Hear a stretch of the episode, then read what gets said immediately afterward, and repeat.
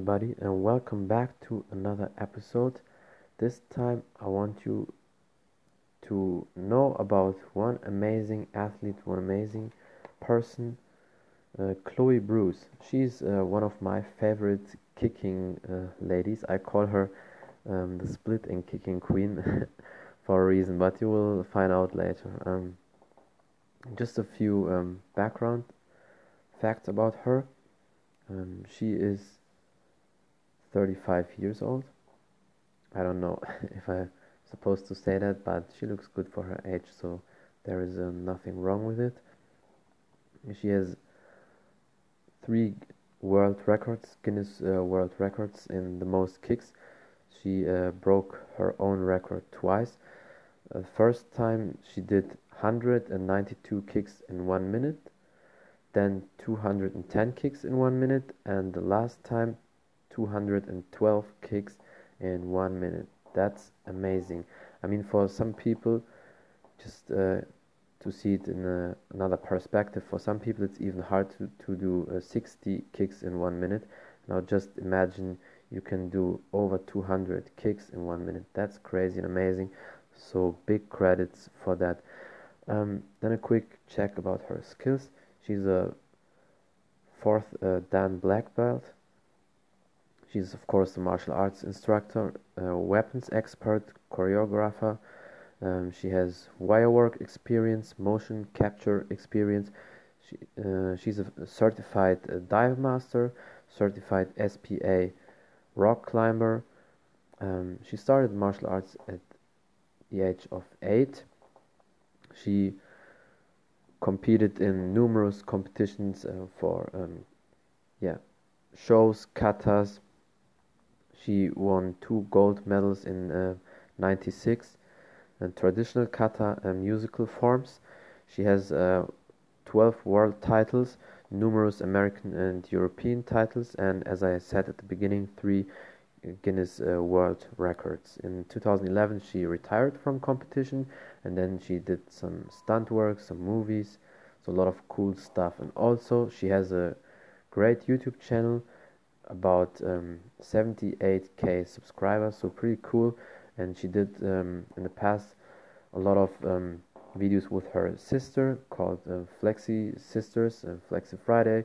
All these um, kick videos, stretching videos, so that's pretty cool and amazing. Check it out. I will link at the end when I'm finished with the podcast. I will link uh, her homepage and her YouTube channel, and of course her Instagram as well. Um, so, why am I talking about it? Um, why am I talking about uh, Chloe?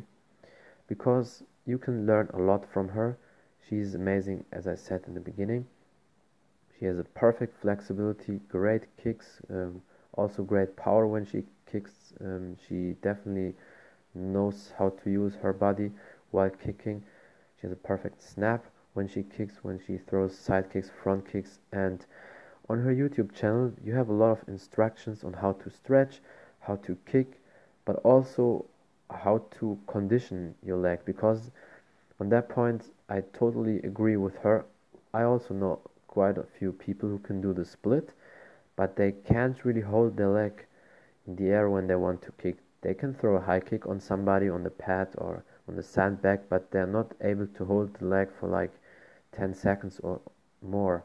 And that's a sign of um, weak conditioning. So the leg is not conditioned. It's the same like you would try to do push up or you want to do a plank and after 10 seconds you can't hold that plank position because your body is not conditioned and it's the same with the uh, conditioning for the legs you need to start doing exercises um, for example holding the leg in the air lift the knee up don't drop the knee and do numerous different kicks high kick roundhouse kick front kick side kick hook kick whatever you want to do.